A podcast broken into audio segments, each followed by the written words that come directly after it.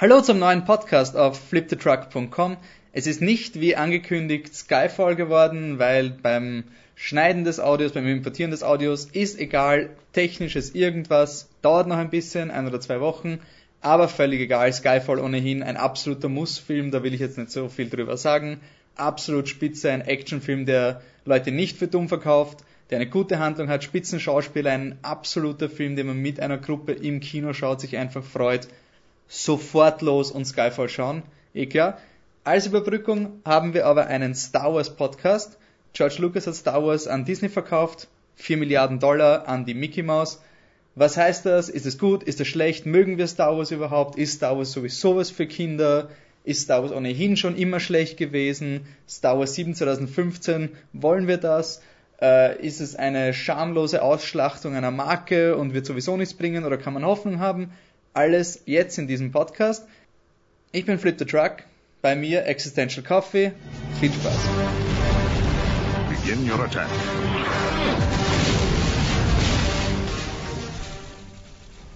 Also die, die guten Nachrichten daran sind, dass George Lucas nicht mehr mitmacht.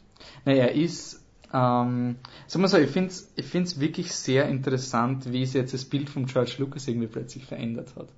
Also nicht ganz, natürlich, es ist noch immer diese, dieser Grieskram über Episoden 1 bis 3 und das wird er glaube ich nicht loswerden. Ja, Aber er hat eben das um 4 Milliarden verkauft und hat euch wirklich gesagt, er will anderen das übergeben. Das, ich finde es halt, es war wirklich an der Zeit, also dieses, dass er mal aufhört mit diesem It's my story, it's my story and I want to tell my story und dass er auch die 4 Milliarden ja gleich gespendet hat.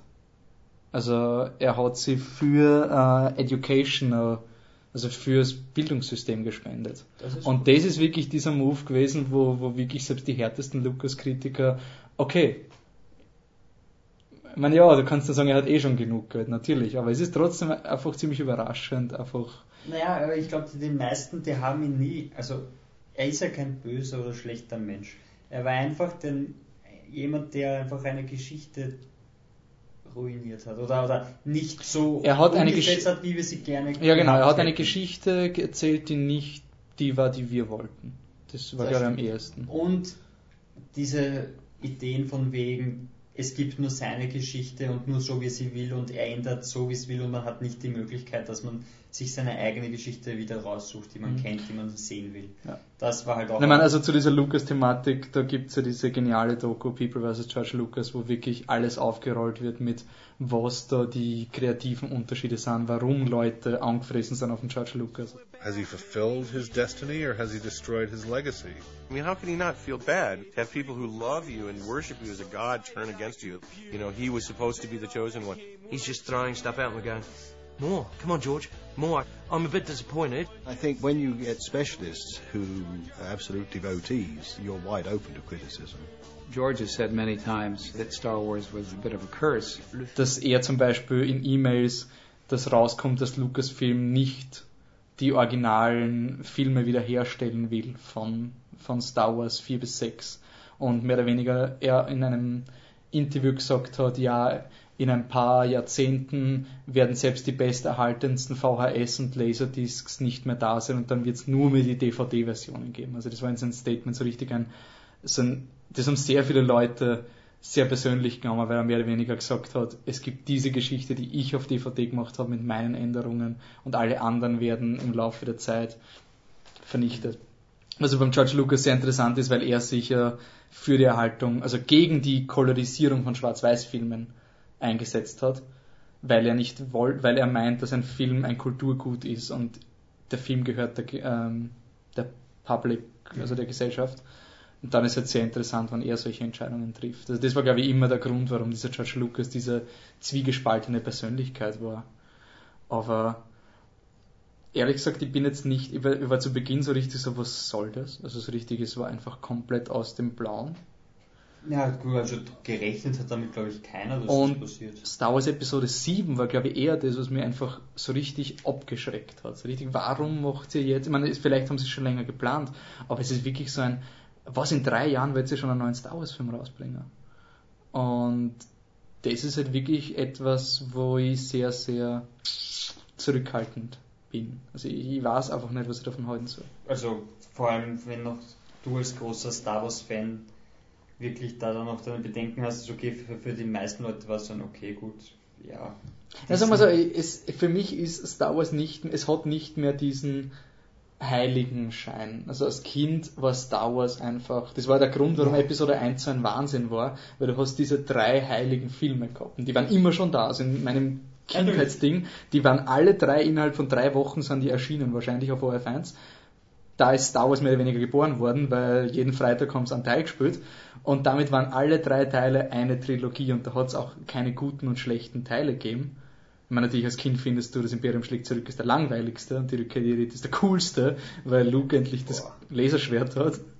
Das stimmt, ja. Und dann diese Ankündigung, dass Episode 1 kommt, war halt wirklich sowas, ja, als würdest du, keine Ahnung, ein unveröffentlichtes Werk von Shakespeare finden. Es ist wirklich, ich meine, das ist vielleicht eine Übertreibung, aber so hat man es einfach gefühlt.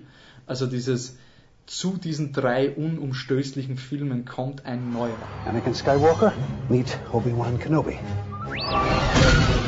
I sense much fear in you. Es kommt weiter, ja, voll, und, und dann endlich diese tolle Technik und, und, und jetzt mit Computern kommen urcoole Viecher und so weiter und dann war es einfach so ein Wow. brutaler Schlag ins Es war wirklich. Also, Es gibt diesen absolut genialen Trailer auf YouTube, Honest Trailer zu Episode 1, der mehr oder weniger Star Wars 1 persifliert mit George Lucas bringt Episode 1 neu ins Kino und du hast jetzt die Möglichkeit, die größte Enttäuschung der Kinogeschichte neu zu erleben. Und ich glaube In 3D. wirklich, ich glaube wirklich, es ist die größte Enttäuschung des Kinos. Also selten war so viel Hype du und hast wie lange? 20 Jahre? 25 Jahre. 25 Jahre auf den Aber warte, 77 ist aus, 22 schon, 22. 22 Jahre hast, hast wirklich auf diesen Film gewartet und dann ist es so eine Katastrophe. Who, sir, are you, sir? I'm Padme. Lisa Jar Jar Binks. Gut, der zweite in der Liste ist wahrscheinlich der vierte Indiana Jones, wo auch der George Lucas die Finger drinnen gehabt hat. Also, Ja, nein, aber andere Enttäuschungen haben sie halt abgezeichnet irgendwie. Also zum Beispiel beim Paten 3, der ist erstens mal nicht so, hat nicht so lange dauert und du hast halt einfach extreme kreative Konflikte gehabt schon die ganze Zeit und die Berichterstattung zu Paten 3 war nicht einmal annähernd so über Star Wars, wo teilweise Leute eine Wirtschaftskrise befürchtet haben, weil niemand arbeiten gegangen ist, um Star Wars zu sehen. Ich meine, es war dann eh aus der Proportion geblasen, aber alleine alles hat sich um Episode 1 gedreht. ja. Also wirklich, da ist die Zeit stillgestanden, hat jeden Schwachsinn von Episode 1 gegeben. Das ist unerreicht eigentlich. Und dadurch, dass es nicht so ein, so zum Beispiel selbst, ich bin ein extremer Star Trek-Fan, aber Star Trek ist es einfach so, dass es einfach, es ist einfach Hit and Miss. Und jetzt kann es einfach sein, dass die nächsten drei Star Trek-Filme scheiße sind, aber dann kann der vierte Star Trek-Film gut sein, aber du hast nicht diesen heiligen Gral-Effekt, es kommt ein neuer Star Trek-Film ja. weil es schon so viel gibt. Es gibt schon fünf Serien zu je sieben Staffeln, außer eine, die noch fünf vier Staffeln hat, zu je 20 Episoden, zu je 60 Minuten. Da siehst du schon, dass da einfach viel mehr da ist. Und da kannst du öfter enttäuscht werden als bei drei Filmen. Vor allem wieder eigenständige Stories, wo es eigentlich egal ist, so ähnlich wie bei James Bond war so, ja, dann war halt der, waren halt die drei Filme scheiße, aber es ist egal, weil es mag jetzt wieder was Neues und kann wieder gut sein. Ja. Bei James, äh, bei, bei äh, Star Wars ist es nicht so, weil es, es soll wieder eine Trilogie werden oder ein Reboot oder Ich meine, es ist eines der besten Argumente und eins, was immer wieder aufgebracht wird und in meinen Augen als sehr solide ist, es ist, stell, du hast dir die ganze Zeit überlegt, wie würden Leute wie Peter Jackson Star Wars machen. Mhm. Und jetzt hast du die Möglichkeit, jetzt ist Star Wars wirklich eben wie James Bond, dass Ja. es nicht mehr so heilig ist. Es ist wirklich jetzt, wird, vielleicht wird Star Wars dadurch verbilligt, ich habe keine Ahnung, aber andererseits, warum nicht? Also für mich ist wirklich so, George Lucas hat jetzt dreimal gezeigt, dass jetzt die Story jetzt nicht so toll ist, die er noch erzählt hat. Für mich. Und für ja, viele andere. Katastrophe, also, also die neuen drei sind wirklich irgendwas. Ja, drei Mogi. Also drei war ich gehypt, aber das ist wirklich. Das, ja, wie gesagt, das ist halt der, der große psychotische Star Wars-Fan, der da noch was spricht. Äh, Ja, gut, der sechste Teil war, wenn man drüber nachdenkt, auch nicht so toll. Man kann, man kann jetzt sagen, entweder es ist eine Vor-Vorgeschichte, man kann sagen, vielleicht spielt es auch, auch 500 Jahre nach den Ereignissen von Star Wars 4 bis 6. Man kann sagen, vielleicht spielt es direkt danach und es geht wirklich, es ist ein, ein Existenzdrama, weil es Bürgerkrieg ausbrochen ist, weil ein, ein riesiges Machtvakuum da ist. Ich glaube, man kann viel machen, ohne dass die, die Geschichte, die erzählt worden ist, entkräftet wird. Nein, ich glaube, ich habe noch immer die Befürchtung, dass wenn du jetzt einen, eine Nach, eine Fortsetzung machst, wo halt es kommt einfach dieser wieder mal einer. Also selbst wenn jetzt die Geschichte ist, es ist nur Mark Hamill vom originalen Cast, wie es spekuliert wird, eben Luke Skywalker als alter Jedi-Meister, der nicht viel da ist, nur mehr oder weniger so wie der Spock im neuen Star Trek-Film die neue Generation einführt, dann ist es einfach so, entweder es ist halt nur ein weiterer Konflikt, der passiert, du hast neue Jedi-Ritter, die laut Interviews jetzt nicht so viel sein sollen wie in Episode 1 bis 3, sondern nur ein paar. Und irgendjemand wird dann zum bösen Overlord. Entweder er wird halt zu einem Bösewicht, der besiegt wird, lebt aber im Schatten von Darth Vader und dem Imperator. Oder du bläst es einfach jenseits von allen Proportionen und machst noch schlimmere Bösewichte, die noch stärker Aber es sind. kann alles sein. Also es kann auch sein, dass es einfach wirklich überhaupt kein großer böser Jedi äh, Sith Lord kommt, der alles unter. Man kann, man hat derzeit wirklich alle Möglichkeiten offen. Mhm. Man kann auch, man kann auch nur als die Jedi sind wieder diese beratende Funktion und es geht nicht um einen Jedi-Ritter, sondern es geht einfach nur in dieser Welt ist irgendein Drama oder, oder einfach nur ein Planet, der einfach damit nicht zurechtkommt, dass es keine Herrschaft mehr gibt. Also man kann relativ viel machen, ohne dass man was kaputt macht. Ich, ich, ich wäre trotzdem in, in wirklich für einen kompletten Neustart. Also für einen Film, der einfach das Universum, die Regeln, die wir jetzt von Star Wars kennen, die auch funktionieren, interessant sind, einfach nimmt und eine Geschichte macht, losgelöst von allem anderen und eben die Lichtschwerter aus Identifikationssymbol, das noch immer Star Wars ist. Aber Ja, wie gesagt, man kann in 500 Jahre in die Zukunft set- setzen und ganz was Neues also machen. ich, ich frage mich immer, es ist immer diese Diskussion über Continuity, also warum für mich wird dann, wenn wir es eh schon 500 Jahre in die Zukunft schicken, warum tun wir dann noch so, als wäre es die gleiche Geschichte? Warum sagen wir nicht einfach, es ist eine andere Geschichte? Punkt. Also einfach das, so. das, kann ja passieren. Weil das ist zum Beispiel das, was diese Old Republic Teile eben, es, es muss so tun, als wäre es eine Vorgeschichte von Star Wars, weil es ja 4000 Jahre vorher spielt, aber es ist schon eine absolut eigenständige Geschichte, die irgendwie nicht wirklich was mit ja, aber Episode 1 Disney zu hat sich einen Namen gekauft und die Rechte gekauft. Also Ja. es kann noch immer Lichtschwerter geben, es kann noch immer alles geben, was vorkommen ist, nur es ist eine andere Geschichte. Ja, nein, Und- das hoffe ich auch. Dass also, einfach, sie haben sich einfach nur die Möglichkeit gekauft, mit diesem unglaublichen Namen unglaublich viel Geld zu machen. Ja. Und das ist das, was passieren wird. Und das war's. Und ob die Geschichte jetzt dann gut wird oder schlecht, das sind wieder andere Sachen. Aber was ich lustig finde, ist, dass die Leute jetzt so meinen, oh mein Gott, jetzt kommt die Mickey Mouse in Star Wars, weil man, ich bin kein Fan von Avengers, aber Disney ist ferngeblieben von jeglichen Disneyfying von Avengers. Avengers war ein Actionfilm, ein Comicfilm, der mehr oder weniger den, den Comic-Fans das gegeben hat, was sie sehen wollten. Disney hat ja ganz andere Pläne. Sie wollen jetzt keinen Kinderfilm machen, sondern auch. sie Also- wollen das Spielzeug verkaufen und Milliarden damit machen. Und- sie sind die, die bei, bei Cars einfach nur die Möglichkeit gesehen haben, unglaublich viel Geld zu machen. Und bei Avengers, sie kaufen Marvel, damit sie diesen großen Film machen Aber ich glaube schon, dass Disney mehr oder weniger diese Politik verfolgt, dass sie jetzt nicht Disney fein, sondern sie sehen erfolgreiche Unternehmen. Ja. Sie kaufen Unternehmen, lassen das Unternehmen aber weiterhin machen, weil Marvel war erfolgreich. Und sie haben Marvel nicht reingepfuscht, weil sie einfach gewusst haben, dass das funktioniert. Und oh mein Gott, das hat so funktioniert. Warum Also- sollten sie was anderes machen? Vor allem, warum, warum sollten sie jetzt eine Geschichte nehmen, die Leute immer noch interessant finden und noch immer Publikumsmagnete sind und dann einfach nur, ich weiß nicht, auf cutesy Eyes machen? Ja, und es ist auch so, Star Wars war nie dark und gritty. Also es ist wirklich dieses, dass jetzt Star Wars plötzlich für Kinder ist. Ich meine, okay, das ist jetzt wirklich eine, eine ganz äh, eine schwierige Frage, weil Leute meinen ja, Star Wars Episode 1 bis 3 war ja für Kinder und 4 bis 6 voll nicht. Und ich, ich finde, das ist ein völliger Schwachsinn. Ich finde, 4 bis 6 war ein Film für jede Generation. Es war wirklich, du hast das Kind anschauen können, als Jugendlicher, als Erwachsener.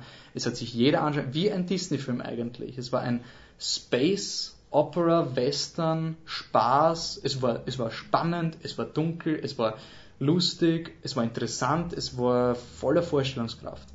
Und 1 bis 3 ist für mich das Missverstandene. Eben dieses, ja, Kinder finden scheiße Witze lustig. Lass mal den Charger in Scheiße reinsteigen. Eben dieser, dieser, diese Fehlentscheidung, dass du Kinder plötzlich verdämlichst. Also ich finde Star Wars, die Clone Wars Serie zeigt zum Beispiel, dass du wirklich sehr gute Geschichten erzählen kannst, trotzdem eine Kinderserie bist. Also Clone Wars bleibt eine Kinderserie. Ich schaue mir sie an, aber sie ist, das Zielpublikum sind die Kinder. Aber es ist trotzdem so, dass du es als Erwachsener anschauen kannst. Es scheinen sehr interessante Charaktere durch. Und ich denke mal, wenn sie schon bei Clone Wars, wo sie schon sehr eingesperrt sind von George Lucas seiner Story, wenn sie es da schon schaffen, eine extrem gute Geschichte über Klonkrieger zu machen, dann bitte macht's einen Film. Also für mich das wirklich so, es, es hängt nur vom Regisseur oder vom... Ja, vom, vom Skript hängt es ab, wie er wird, vor allem von dieser Idee, dass man jetzt einfach diese kindergerechten Sachen reinhat. Ich war sieben, wie sie neu ins Kino kommen sind, die Filme, und ich mir angeschaut habe, also die 1997er Version da bin ich mit der SCS gefahren und habe mir die Star Wars Filme angeschaut und habe schon sagen müssen, dass ich 10 bin, dass ich reinkomme und, und es war trotzdem cool und es, es war, ich habe circa verstanden, worum es geht und da der Böse und da das geile Raumschiff und dann Solo, also man braucht keinen Charger Binks. Ja, und es ist für mich auch eben das, was auch einen, einen guten Generationenfilm ausmacht, dass du eben nicht sowas hast, dass du einen Kinderfilm hast und ihn mehr oder weniger saudämlich machst, sondern sowas wie zum Beispiel Paranorman, was ein Kinderfilm ist, aber die Kinder so unglaublich ernst nimmt und ihnen auch eine, eben diese, diese Art von Filmen, die du schaust, eben wie bei Star Wars, und irgendwann kommst du darauf, bis so nahe da ist schon, obwohl ich den als Kind geschaut habe und obwohl ich den nur als gut gegen böse Film gesehen habe, kommst du dann irgendwann drauf, das ist schon interessant, so dieser Han Solo Charakter, dass der irgendwie ganz anders ist und nicht der strahlende Held ist und so weiter und so fort. Diese Nuancen ist dann noch, also das wäre für mich das Beste, was Star Wars passieren kann, dass jetzt wieder Kinder extrem fasziniert werden von Star Wars und dann draufkommen. Es gibt da noch drei andere Filme, die sie Ja, das ist auch einfach diese, diese gut gegen böse Geschichte kannst du immer wieder machen. Und das Gute, was eben die Old Republic Spiele zeigen, also Knights of the Old Republic, nicht das Online-Spiel, dass es total interessant ist, diese Idee, dass du ein Böser sein kannst oder ein Guter und dass es Konsequenzen hat. Also für mich sind diese Old Republic Spiele eben das, was der George Lucas mit den Prequels machen wollte. So wirklich, du lebst einen Charakter und der entscheidet sich, wenn du willst, falsch.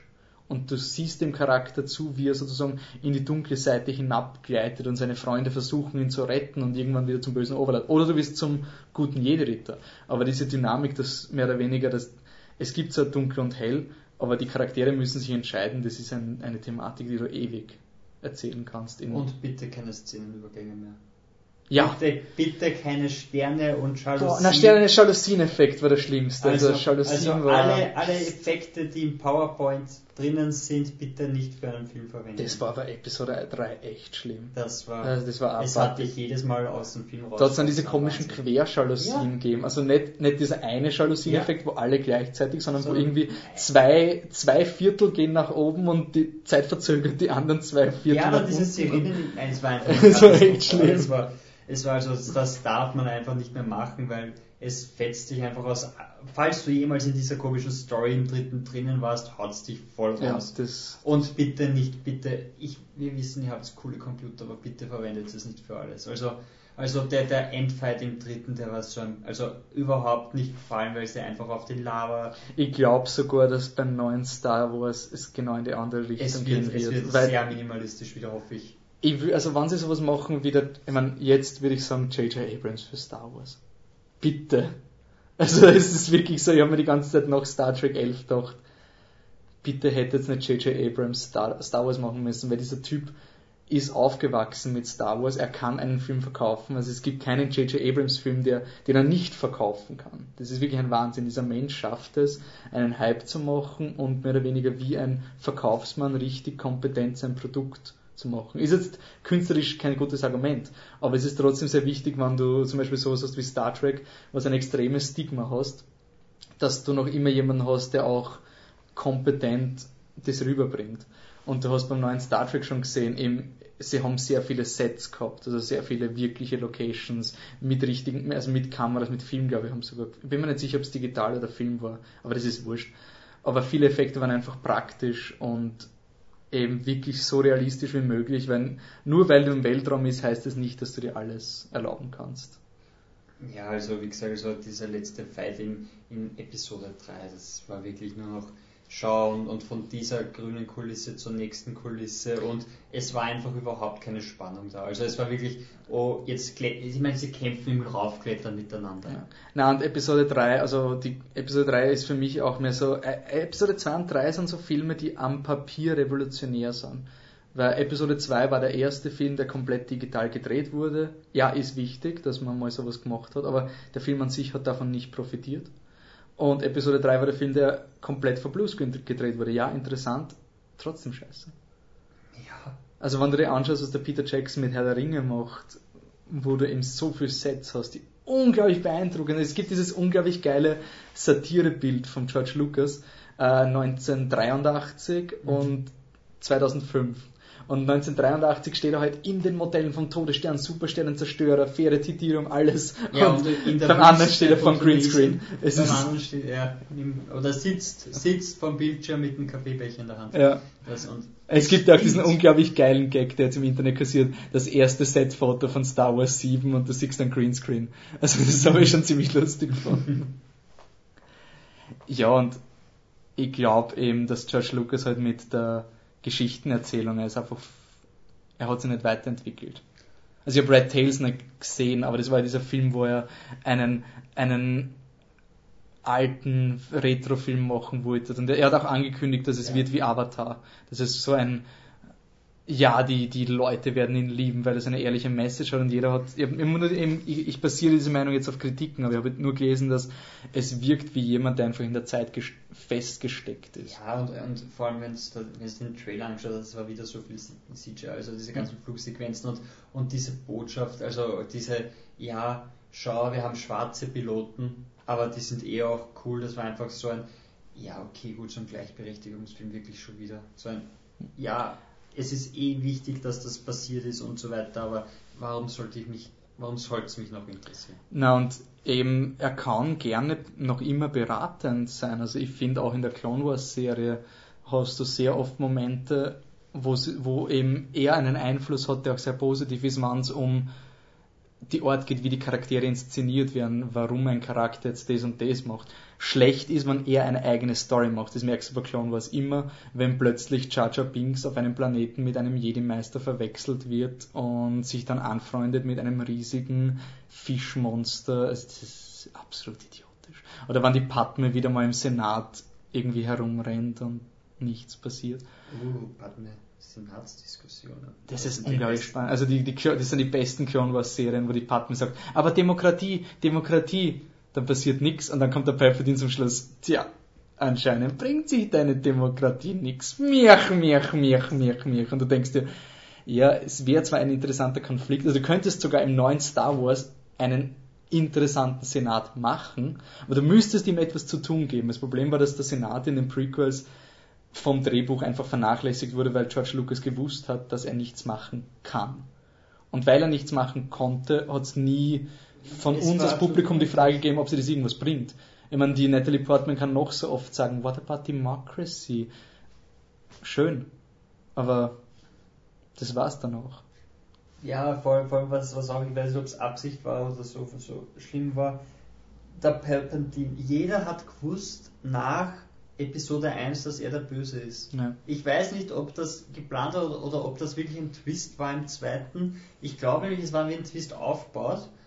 Aber es war jedem klar, man hat es wirklich. Man hat ja auch gewusst von den anderen, dass es ein, einen Palpatine gibt. Ich meine, er ist im Film nie referenziert worden als Imperator Palpatine, aber in den Büchern, also als Star Wars-Fan, sobald der Senator Palpatine erwähnt wurde, es war nur mehr die Frage, ist Darth Sidious ein weiterer Sith Lord? Und sozusagen Palpatine auch einer. Okay. Also ein ehemaliger Schulkollege hat mal gemeint, ähm, vielleicht wäre die beste Idee gewesen für die Prequels, dass du alles aus der Sicht von Palpatine machst. Und die Geschichte vom Anakin, der scheitert, als Geschichte von Palpatine machst, der mehr oder weniger wirklich mit guter Intention das System retten will und dann in diese Sith-Künste hineinkommt und wirklich immer mehr zu diesem unglaublich bösartigen Monster wird, weil er die Galaxis retten will, sozusagen. Dass er Protagonist ist und Anakin und Obi-Wan sind so Side-Characters, die halt so immer hin und wieder vorkommen, aber wir wissen schon, wie die enden, aber wir wissen nichts über Palpatine. Ja, das wäre verdammt auf jeden Fall interessant. Es ist sein, jeder was passiert Vorschlag, das ist das Frustrierende an den Prequels. Es gibt tausend Ideen. Auch so, der erste Film, Star Wars 4, war ähm, die unsichtbare Festung von äh, Kurosawa. Und es gibt auch die sieben Samurai von Kurosawa. Und das hättest du so leicht machen können mit die Natalie Portman ist, also die Idee von sieben Samurai, Dorf wird bedroht, sie haben keine Unterstützung, sie können sich nicht verteidigen, jetzt gehen sie in die Stadt und suchen Samurai.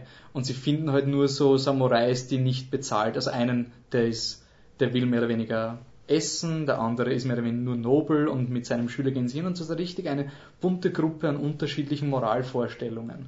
Und das hättest du mit Jedi-Rittern genauso machen können. Sie braucht sieben, also sieben Jedi-Ritter und die Verteidigung, aber dieses, diese Diskussionen, was aus den Prequels werden hätte können, ist endlos. Und das ist wirklich so. Und vor allem die meisten sterben dann, glaube ich, wirklich einfach nur auf, an der Idee mit, könnte man das vermarkten? Weil ich nehme mal an, sie haben sich hingesetzt und gedacht, man braucht noch einen Obi-Wan Kenobi, man muss erzählen, Ja, der hätte er aber einer von den Samurai werden können und der Anakin ist auch sein. Also es, aber ich glaube wirklich, dass bei, bei Star Wars, dass der George Lucas einfach zukommt. Ich glaube, es ist wirklich, wenn du, wenn du keinen Gegner hast und nicht jemanden hast, der, ey, stopp mal. Macht es überhaupt Sinn? Können wir das einführen? Und so weiter und so fort. Eben, eines, eines der coolsten Duos, die es gibt, ist, finde ich, David Goyer und Christopher Nolan. David Goyer ist ja als Regisseur nicht wirklich toll. Der hat eigentlich nur Schwachsinn gemacht. Blade Trinity, The Orphan und sowas. Aber er ist irre gut als so ein Berater, der mal einen, einen Widerstand bringt und mal sagt, was, du willst, du willst keinen, keine Batarangs machen. Das geht nicht. Und dadurch entsteht ein Dialog zwischen Filmemachern und den anderen. Es muss, es muss einfach so ein Austausch sein. Eben, der Harrison Ford hat diese I Know-Szene reingebracht. Also du hast, ist immer das, dass manchmal Leute sich viel mehr überlegen als der Regisseur selber und ich glaube einfach, dass zu sehr Personenkult war. Ja, und vor allem ein Regisseur kann nicht jedes Detail so. Ich meine, man hat doch Schauspieler, dass sie sich mit den Charakteren besch Damit sie beschäftigen irgendwas und darüber wissen. denken, warum sollte er das machen? Und wenn das einfach nicht passiert, weil man einfach denkt, oh, das ist der große George Lucas und, und Der wird schon wissen. und, und es ist seine Geschichte und ich habe Angst, ihm da reinzureden, dann, dann kommt eben sowas raus wie die ersten drei. Ich meine, was ich schon gern hätte, dass eine Tradition von George Lucas weitergeführt wird, dass keine Namenschauspieler gecastet werden als Hauptdarsteller. Der George Lucas hat sich immer bemüht, Schauspieler zu finden, die noch nicht so bekannt sind. Also selbst Ewan McGregor, der zwar Oscar nominiert war, ich glaube für Trainspotting, bin mir nicht sicher. Er war, hat zumindest eine Oscar-Nominierung gehabt vor Episode 1. Er war trotzdem nicht so ein Brad Pitt-Typ. Ja. Und selbst Liam Neeson war auch noch nicht. Ich meine, er war, ja, er war Schindler. Sie, waren, vorher, sie, sie aber- waren bekannt, aber nicht, nicht weltberühmt. Ich meine, Fehlgriff war der Hayden Christensen. Wow. Und interessant ist, dass die Natalie Portman so scheiße ist in den Star Wars Filmen, obwohl sie so eine gute Schauspielerin Ja, ist. also, also da sieht man wirklich, dass sie einfach absolut an der Rolle, also an, an Aber not Idee- on a cause of action if they lead us to war. Da, dass sie absolut an, an diesem eindimensionalen Charakter scheitert. Und nicht einmal Natalie Portman hat es geschafft, diesem Charakter was, was, was zu geben, wo man sagt, wow, interessant. Und genauso Anakin. Also ich weiß gar nicht, ob, ob, da, ob Anakin aus Episode 1 oder aus Episode 2 und 3 schlimmer sind. Also die sind wirklich, Boah, der war eine whiny Bitch. Und who gives a fuck? ich meine, das ist dann wirklich das, wo vielleicht, so blöd es klingt, ein Executive wirklich helfen könnte, indem man mal sagt, hey, du, finden die Leute das überhaupt sympathisch, wenn der die ganze Zeit nur herumweint und nichts tut? Ich meine, das sind dann oberflächliche Entscheidungen. Es wird zumindest zu einem besseren Produkt kommen als 1 bis 3. Auf jeden Fall. Gut, aber ich meine, die Idee, einen, einfach nur einen nervigen, jungen Blabla zu haben, der sich über alles aufregt, wie Hayden Christensen, das, das, da, da muss man doch wissen, dass das. Ich meine, Ich meine, es gibt sogar Leute, die meinen, dass George Lucas das absichtlich scheiße geschrieben hat. warum? Damit Teenager-Liebe, dass die einfach nicht so ist. Es gibt auch Leute, die meinen, dass Twilight-Dialog künstlerisch ist, weil er absichtlich scheiße ist, weil er sozusagen das klassische ähm, Liebesfilm-Dialog-Ding sozusagen verarscht, weil es in der Wirklichkeit manchmal corny ist. Also die berufen sich auf das, was Leute kritisieren und für die ist das die Stärke. Wollte ich noch anmerken, dass es auch Leute gibt, die das reininterpretieren. Also es ist. Also, die müssen nicht dringender zum Therapeuten als wir. ja. ähm, ja, also regietechnisch, wer könnte überhaupt was machen? Naja, unglaublich gern würde ich Guillermo del Toro sehen. Ich glaube einfach, dass der eine unglaubliche Vielfalt an, an Wesen und Aliens und so weiter hin, hinzufügen könnte, die unglaublich interessant wären. Und er ist ja auch als Regisseur und als, als Ideengeber ist er ja auch. Also er ist eine Mischung, also er, er bringt einfach dadurch, dass er so viele Dinge macht, kann er einfach unterschiedliche Blickpunkte auch reinbringen. Mhm. Eben, er muss nicht alle Monster designen, aber er versteht den Designer. Also er kann wirklich mit ja. dem Designer reden und nicht nur, ja, der ist cool, der ist nicht cool und so weiter. Und ich finde es noch immer so schade, dass er den Hobbit nicht Regie führt. Also das war wirklich so, ich meine, Peter Jackson wird es gut machen, keine, Auf keine Frage, Fall, ja. das ist absolut kein Zweifel. Das ist halt auch wieder eine, eine Executive-Entscheidung, ob man jetzt will, dass man genau so wie die, die Herr der Ringe-Filme weitermacht mit Hobbit oder ob man was ganz Neues probiert oder was Neues. Das, das war für mich halt dieser, dieser Lichtblick beim Hobbit so. Jackson ist noch da, sozusagen die Eminenz, mhm. die sicherstellt, aber du hast diesen neuen, andersartigen Typen. Ich meine, ich finde es gut, der Peter Jackson hat ja auch in einem Interview gesagt, dass sehr wenig vom Del Toro überlebt hat vom Design.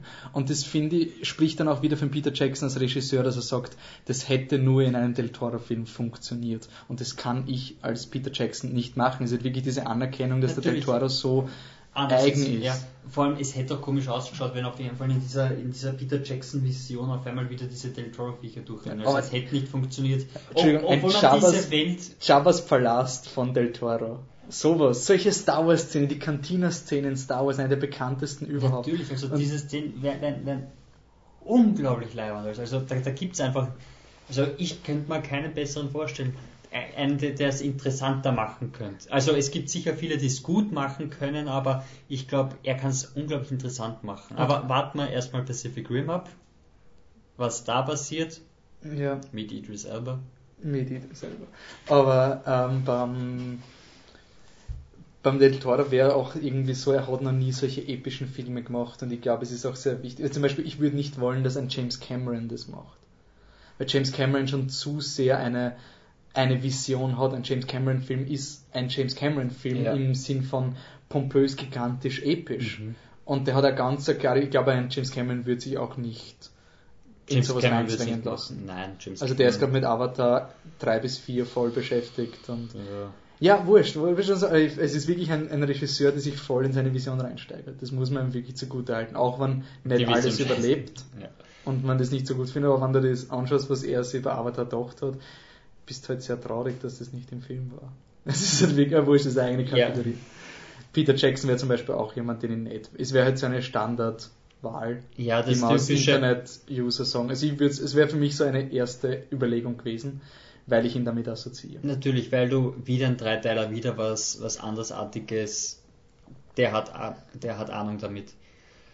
Del Toro fällt höchstwahrscheinlich genau ins selbe rein, weil wir haben Pans Labyrinth gesehen und Pans Labyrinth. Hellboy 2.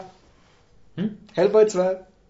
Ja, Hellboy 2. Und er hat, hat halt unglaublich coole Sachen gemacht mit, mit Pans Labyrinth. Hellboy 2. Ja, ist okay, ja. Und es wäre schon interessant, was er jetzt in diesem Universum machen könnte. Ob er, und ob er was machen könnte damit. Ob er in, in diese Welt wirklich noch viele Sachen von sich reinbringen würde oder ob er sagen würde, es ist schon so viel da, dass ich weiterverwende. Mhm. Ja, ich glaube, man müsste aber auch wirklich sehr kreativ. Ich meine, du wirst dann deine Wookies und Twi'leks und so natürlich weiterhin haben. Also die Rassen werden teilweise gleich bleiben.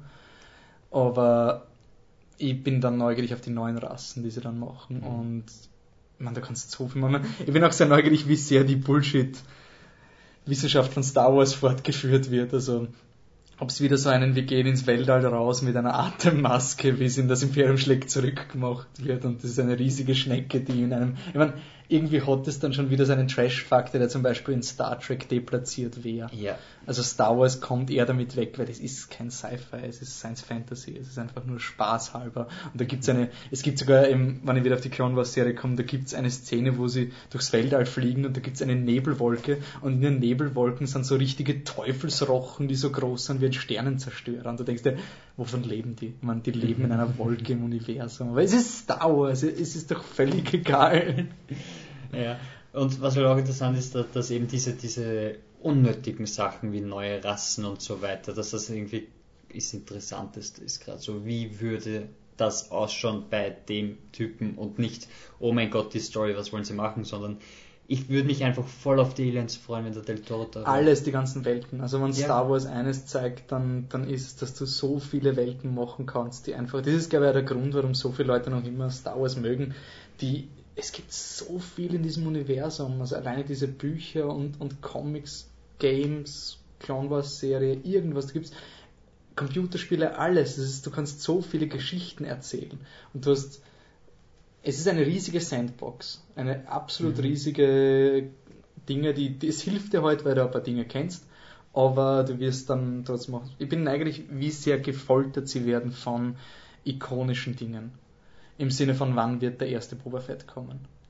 Boba Fett wird sowas, das wird kommen. Das, Boba Fett wird kommen müssen, was, ja, was will man mit und Darth das, das Vader ist zum machen? Beispiel, ja, genau, das wäre zum Beispiel auch so. Also so, so, so kannst muss du Darth Vader eigentlich machen? Nochmal? Macht man, macht man ein Side-Adventure, irgendwie sowas nebenbei passiert ist? Oder was, was, was kurz davor passiert ist? Macht man irgendwie eine Rebellion gegens, Univer äh, gegens Imperium, das aber, aber nicht funktioniert? Oder? Nein, ich glaube, sie werden schon weggehen davon und ich hoffe auch, dass sie jetzt, dadurch, dass sie jetzt ein komplett neues Produkt wollen, was weit weg ist, also sei es, dass es ein Reboot ist oder eine Fortsetzung, sie so weit entfernt ist, dass sie schon ein Reboot ist, dass sie einfach so die, alles abschließen, was jetzt gerade läuft. Also, dass die Clone Wars Serie jetzt bald eingestaubt wird, weil sie einfach wollen, dass sie ein Produkt haben und in diesem Produkt ein neues Universum kolonisieren und los geht's.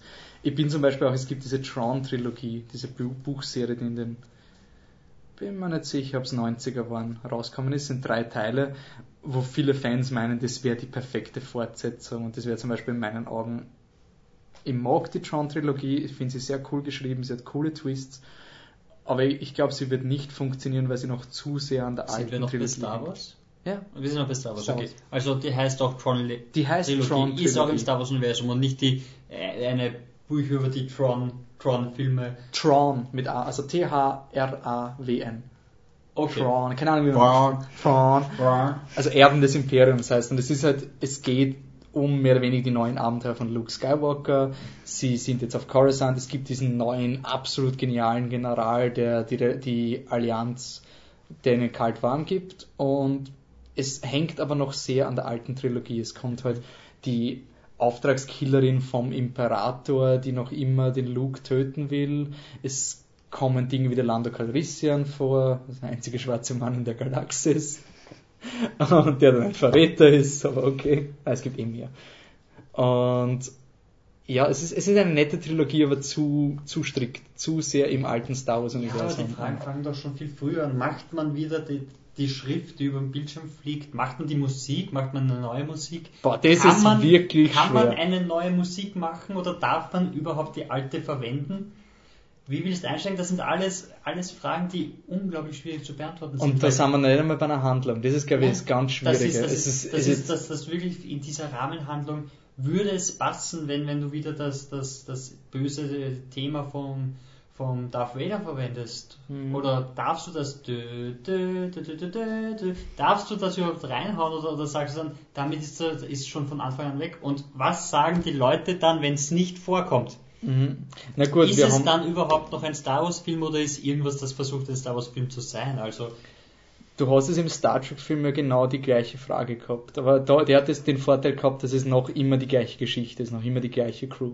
Und, und vor allem, vor allem, da hast du, hast du eben schon diesen Vorteil gehabt mit, das Star Trek Team, äh, Thema ist zwar auch immer vorkommen, aber ich glaube nicht in den Filmen an sich, oder? Es war Doch, immer doch, im Intro-Bereich, oder? Da, naja, es ist, es ist schon in jedem Film vorkommen, aber der Unterschied war beim neuen Star Trek Film, es kommt erst ganz zum Schluss vor. Ja. Da haben sie sich sozusagen erarbeitet und so müssten sie es ausmachen. Also ich wäre wirklich, wenn das, du zum Schluss sitzt, eben ähnlich wie beim, bei Casino Royale, Dass am oder zum Schluss Bond, Bond, James, James Bond. Bond. In dem Moment, ja, das hast du dir verdient. Das darfst du jetzt sagen, aber vorher nicht.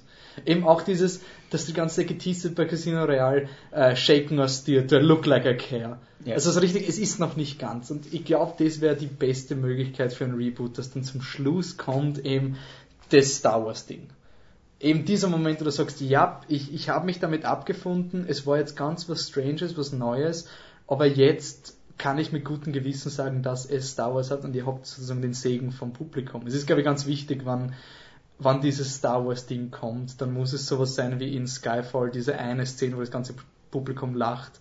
Es muss so sein, also so richtig Ja. so ein Ja, ganz genau so. Und nicht irgendwie so ein Okay, jetzt verwenden sie Ja, es muss, er muss zum ersten Mal ein Lichtschwert finden und das aufdrehen oder sowas, sondern wirklich so ein Bzzz und dann so ein Ah. Okay, das Lichtschwert muss auch dauern. Also wenn es einen neuen Star Wars Film gibt, der Moment, bis das, es darf nicht Episode 1 sein, wo innerhalb der ersten fünf Minuten ein Lichtschwert gezündet wird, sondern richtig so ein, ich meine, das ist was Ehrwürdiges. Das muss so richtig, eben, wenn man diese Thematik macht mit neuer Generation, es muss sozusagen dann übergeben. Und wenn du es cheesy, kitschig machen willst, dann gibt halt der Luke das Lichtschwert und den neuen Protagonisten und er macht es dann das erste Mal auf. Okay, aber das muss erarbeitet werden. Es muss verdient sein, dass der Luke Skywalker Ja, es muss wie in. Episode 4 sein. Wie, wie lange dauert es, bis es das Lichtschwert das auftritt? Lichtschwert auftritt. Das dauert auch eine halbe Stunde länger.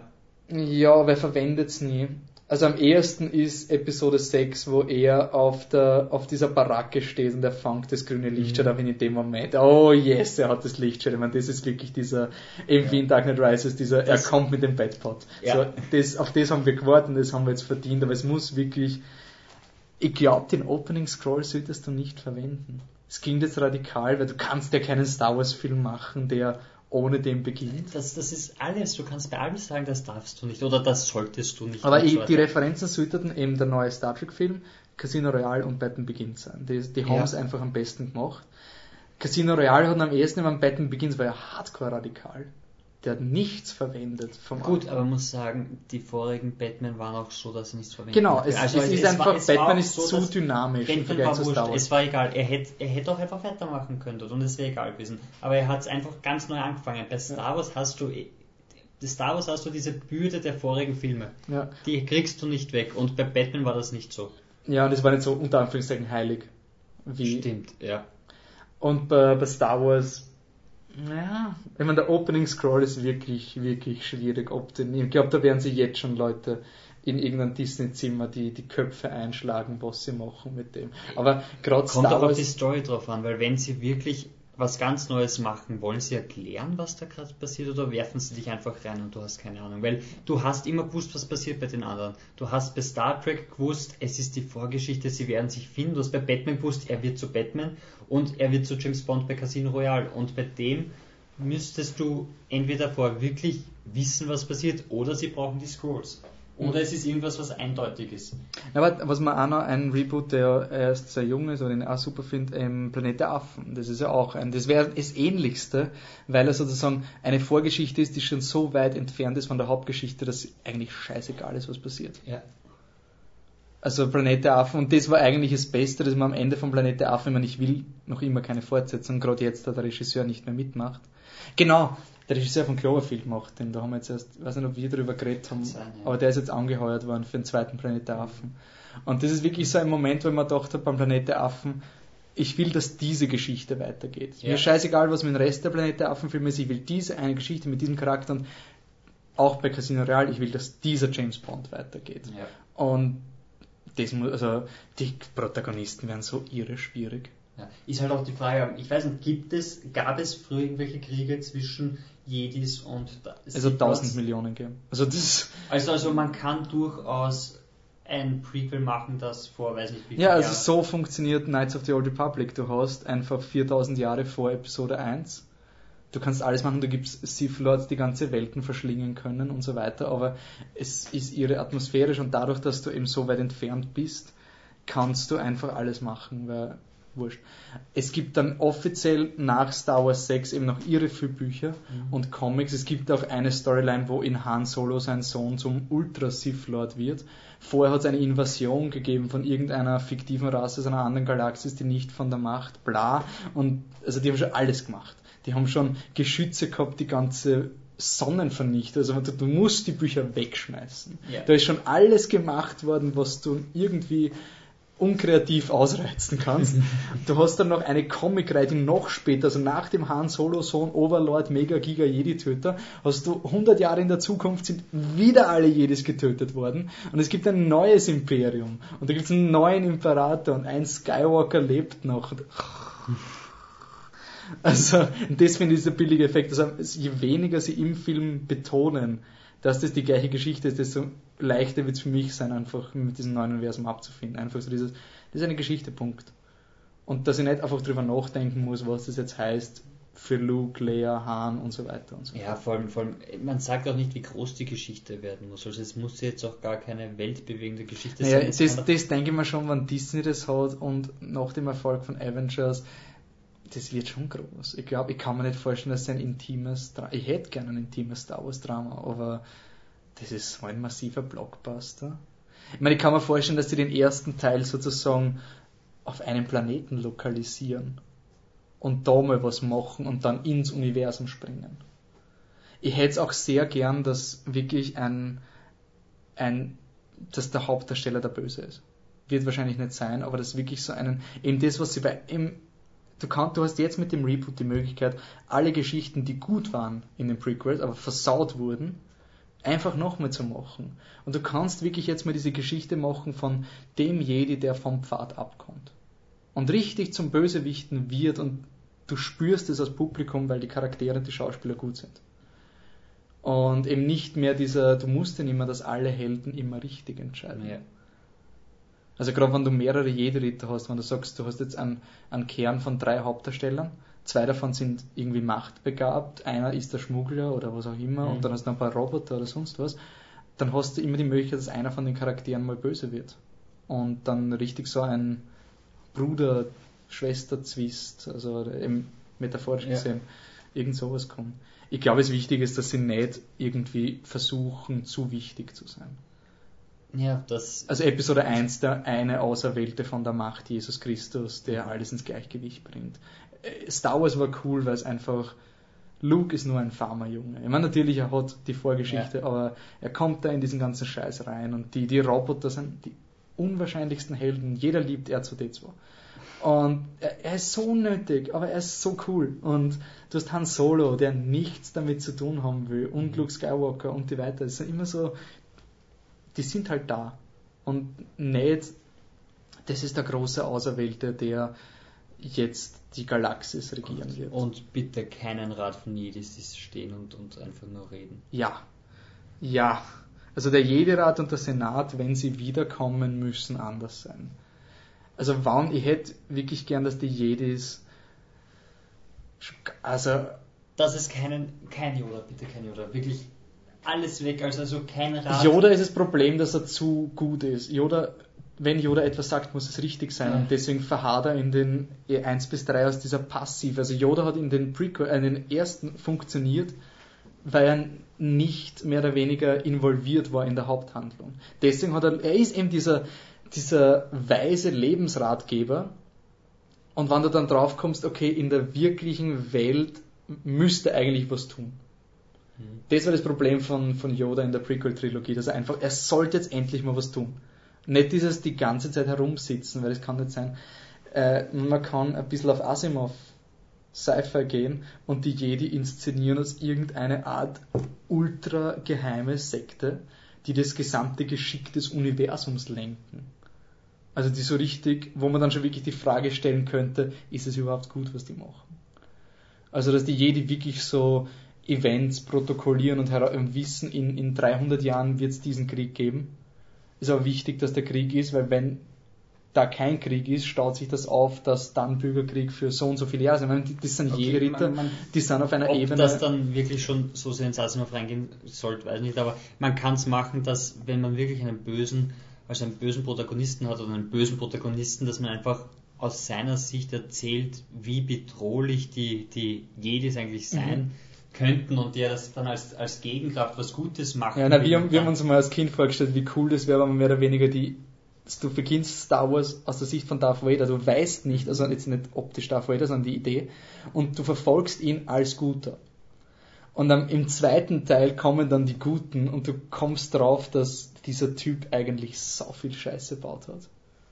Also so richtig sein, oder im Verlauf des ersten Teils, aber dass du wirklich mal eine extreme Sympathie zum Hauptdarsteller, zum Bösewicht hast. Ich meine, Bösewichte, wir mögen sie alle, weil sie einfach teilweise sagen können, was du dir nicht traust. Ohne dass jetzt irgendwas korrumpiert wird, weil man kann ja immer sagen, er hatte nicht recht. Aber das ist ziemlich gut. Aber es gibt auch in den, in den Star Wars Büchern über die, die Sith Lords solche Asimov-Allüren, dass die wirklich einen Plan haben. Es wird in Episode 1 ein bisschen angekündigt, aber nie gescheit gemacht, dass die Sith Lords seit tausend Jahren planen im Hintergrund, die Republik zu zerstören. Dass es wirklich eine, wie eine Berechnung für die ist. Also die sehen, in 20 Jahren kollabiert wegen diesem und diesem, diesem Event. Sowas kann man auch machen. Also du kannst richtige Eminenzen. Ich, ich würde gern die Macht aus mehr sehen als nur Lichtschwerter sondern richtig mal bewusstseinsöffnende, gestörte Dinge. Aber ich meine, das ist vielleicht zu viel verlangt für ihn. Also ich meine, das Wichtigste ist, es muss eine gute, simple Handlung sein, die für Kinder und Erwachsene auch funktioniert. Egal wie, wie interessant die Konzepte sind, für mich ist Star Wars ein Familienfilm. Ja. Und solange das funktioniert, kann ich ja noch immer meine Fanfiction lesen, wo andere Dinge vorkommen. Aber ich glaube nicht, dass sie in drei Jahren schon kommen. Ich kann es mir nicht vorstellen. Andererseits, vielleicht haben sie einfach schon so ewig lang im Hintergrund geplant. Dann würde es mir noch mehr verwundern, dass dieser Deal so plötzlich kommt. Also ich denke mal, vor allem in drei Jahren kommt der Avengers 2 von Disney. Das ist 2015. Und angeblich auch der Justice League-Film. Also du hättest dann drei ultra große Filme. Also Justice League vielleicht nicht, aber du würdest gegen Avengers 2 deinen eigenen Film ins Rennen ziehen. Mhm. Also ich glaube eher 2016. Oder, oder halt danach, man kann man kann es ja Iron Man 1 und Dark Knight machen, dass am Anfang Avengers ist und danach kommt Ja, oder zu Weihnachten. Aber da würde es mit Avatar konkurrieren. Avatar kommt glaube ich 2014, 2015. Vielleicht, vielleicht, also vielleicht wollen sie es da aber sogar als Avatar-Konkurrenz positionieren. Ich meine, sie, sie haben ja, sie sind ja unglaublich, also vom, vom, vom Businessplan sind sie ja Wahnsinn. Also. also das hat man bei Avengers so gemerkt, die Verkaufszahlen wie Avengers meine, war natürlich auch Hype und positive Word of Mouth, was Avengers gehabt hat, eh, aber die Marketingkampagne von Avengers war so unglaublich aggressiv, das war ein Wahnsinn. Es hat, ist außer Proportionen gestanden zu Thor, Captain America und Iron Man. Das war wirklich. Vor allem, ich will gar nicht wissen, wie viel Geld Disney mit dem Spielzeug gemacht hat. Also. Ja, wenn du in einen Disney Store reingehst, du kriegst Captain America Schilder. Du kriegst alles. Ja, und Torpanzer und so weiter und so fort. Das ist echt abartig, was die haben. Also unglaublich und, und jetzt haben sie auch ganz alles von Star Wars dazu. Sie müssen noch Lego aufkaufen und Barbie. Das ist schon wurscht. das, das, ist schon, das ist alles schon scheißegal. Die sind, ich weiß nicht, ich weiß wirklich nicht, mit welchem Unternehmen man sie. Google. Google mit seiner Unterwasserbasis, wo sie was alles erfinden. Oh, ich will einen Film, wo, wo Google gegen Disney kämpft, wo so richtig this time it's personal oder irgend sowas. Es ist, es ist so wirklich, also, also Disney im Unterhaltungssektor ist unbesiegt. Also ja. aber andererseits, ich bin wirklich, also was sie, was sie Pixar erlaubt haben, was sie Marvel erlaubt haben und so weiter, sie sind ein Unternehmen, was wirklich, egal wie groß und böse es ist, Freiheiten lässt. Natürlich, und, und, und es ist auch, auch die Frage, wie sehr sie dann wirklich einsteigen oder ob, ob sie einfach LucasArts das Budget geben, dass sie ihr Ding machen. Mhm. Das ist auch die Frage, ob sie dann wirklich so sehr einsteigen und sagen, macht sie eure Geschichte und wir verkaufen mit Spielzeug dazu. Ja. Na, was, was mir einfach freut in diesem Deal und an, an den neuen Star Wars Filmen, ich habe mir jetzt die ganze Zeit gedacht, ich meine, ich kenne paar Leute, die Star Wars nicht kennen und ich frage mich halt immer einfach, wenn ich denen Star Wars zeige, ob das nicht schon irgendwie zu alt ist, zu trashy. Ich meine, es sind Spitzenfilme, kein Filmwissenschaftler oder Leute, die mit Star Wars aufgewachsen sind, würden das irgendwie negieren. Das sind geniale Filme. Aber ich weiß nicht, ob sie klicken, wenn du noch nie einen Star Wars Film gesehen wenn du jetzt Episode 4 siehst und du denkst, okay, warum schicken sie die Todessternpläne nicht auf Wikipedia? Es ist einfach ein Film, der, weil er so alt ist, einfach technologische Dinge noch nicht berücksichtigen hat können. Ja. Und deswegen bin ich einfach sehr froh, dass dieser unter Anführungszeichen Geist von Star, Star Wars weitergetragen wird. Dass es, es gibt etwas Gutes in dieser Geschichte, die hat damals funktioniert und bin einfach absolut überzeugt, dass das weiterhin funktionieren wird. Und man hat ja genug Beispiele, dass es funktioniert. Also ja. von, von Gut gegen Böse mit, mit einer übermäßigen Marke, in die man kämpft, schaut er die Hunger Games äh, Trilogie an, die auch unglaublich viel Geld macht. Quadrologie. Letztes Buch wird auf drei Teile, äh, zwei Teile gesplittet. Oh, das ist noch nie passiert, oder? Nein, es ist Ah. voll neu. Ja. So. Interessant. Und ja. Nein, ich bin, ich bin wirklich neugierig, ob sie, also ich wünsche ihnen das Beste, weil einfach nicht, würde sie Star Wars versauen. Aber Noch mehr Personen. Also, ja, noch mehr versauen. also schlimmstenfalls ist es halt ein Film, den man sich nicht anschaut. Ja. Also ich glaube halt, das könnte der Kritikpunkt sein, dass du einfach eben so aufgewachsen bist mit diesem Heiligtum Star Wars, du wurdest jetzt dreimal enttäuscht und du willst nicht, also du hast immer geglaubt, Star Wars ist nicht wie Star Trek, da gibt es nur ganz, ganz wenige und die sind ganz, ganz gut. Und wenn jetzt mehr oder weniger was öfter versucht wird, dann hast du öfter die Möglichkeit, dass du enttäuscht wird von einem Film und damit ist es nicht mehr dieser unfehlbare Ding, aber das ist es eh nicht mehr. Also, Stimmt, weil man hat doch jetzt schon die Betrachtungsweise von die alten drei sind gut, die neuen drei sind scheiße. Ja. Und jetzt kommen die ganz neuen drei, die wieder ganz was anderes sein können, die wieder sehr gut sein können. Und man kann wieder sagen, ja, aber dann die von dem und dem Typen waren wieder cool. Ja, na vielleicht jetzt wirklich wie James Bond.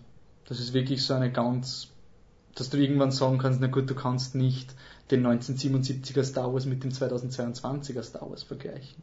Es wäre interessant zu sehen, also es wäre wirklich eigenständige Abenteuer in einem Film, also das James Bond Konzept in der Star Wars Welt, es wäre interessant. Und irgendwann wirst du vielleicht den Punkt erreichen, wo du auch diese ganzen Nischen-Stories von Star Wars, die auch ihre gut sind, vielleicht sogar ans Mainstream-Publikum bringen kannst, als Reboot. Sozusagen, das ist jetzt nicht mehr der klassische Star Wars, das haben wir schon neun Filme gemacht. Jetzt machen wir aus der Sicht eines Kopfgeldjägers, der total amoralisch ist und so weiter und so fort, dass du irgendwann durch die Übersättigung von den Standardgeschichten die Möglichkeit erreichst, dass du auch nicht Standardgeschichten machen kannst als Reboot. Wenn sie so Casino kommen. Royale hätte nie funktioniert, hättest du nicht das James Bond Konzept komplett ausgelutscht gehabt. Eben diese Art von James Bond. Also jede Übersättigung bringt auch extrem viele Vorteile.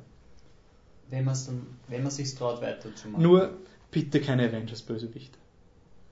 Bitte keine gesichtslosen Roboter, Alien-Dinger, die du in unmotivierten Action-Szenen niederkämpfst und in der Mitte einen Loki, der ein bisschen grinst. Also bitte einen gescheiten Bösewicht mit einer bedrohlichen, richtig bedrohlichen, nicht nur interessant vom Schauspieler, weil der Loki-Schauspieler genial ist, sondern wirklich auch von der Handlung her, dass du sagst, wow, eben wieder Bad in Skyfall, Boah. so einen Bösewicht. Ein Avengers Star Wars Mashover von wegen die Alien Lebewesen. War die Sturmtruppler gegen Iron Man? Nein, nicht mal mit Iron Man, sondern das wäre auch cool. aber, aber einfach nur so diese, diese, der Thanos, äh, das komische lilane Viech da jetzt. Also du meinst, dass das sozusagen ein weiteres Universum Ja. ist, das Star Wars Universum Ja, und oh mein Gott, scheiße. ja, fuck. Ich glaube, wir sollten aufhören, bevor wir auf blöde Ideen kommen. Ja.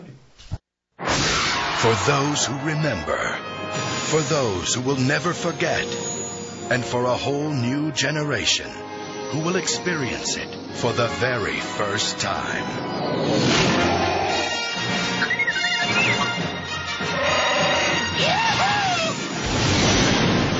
The Force is forever, for all generations. Okay, das war der Podcast und er ist vor ein paar Tagen aufgenommen worden. Das heißt, wir haben natürlich noch nicht alle Gerüchte durchgenommen. Es ist ja schon ein Drehbuchautor dazugenommen worden. Das haben schon einige äh, Regisseure abgesagt und haben gesagt, sie machen definitiv nicht Star Wars. Und ich glaube, es wird so ziemlich alle 60 Minuten wahrscheinlich eher ein neues Star Wars News kommen. Also ich hoffe, es hat euch Spaß gemacht. Es wird weiterhin sehr viel Star Wars auf Flip the Truck kommen. Und ich hoffe, ihr seid beim nächsten Podcast wieder dabei auf www.flipthetruck.com.